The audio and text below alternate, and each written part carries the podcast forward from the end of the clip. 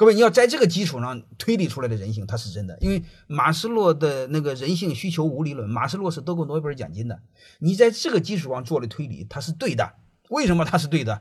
他得过诺贝尔奖金，最起码错的概率就小多了嘛，对吧？比你胡蒙那要要准确的多吧？就是你的最原始的那个基点，要是对的，你千万别听一个下三滥的人说看一本武侠小说，说从那里边来两句开始推，回来一推推死了。好吧，我们就按这个往下推，它是对的。啊，有机会我再给你再往前推一步，人为什么第一要活着？活着表现的这是人的需求，活着的需求，这种活着的需求最底层表现出来的动机是什么？就是表现出来的人性是什么？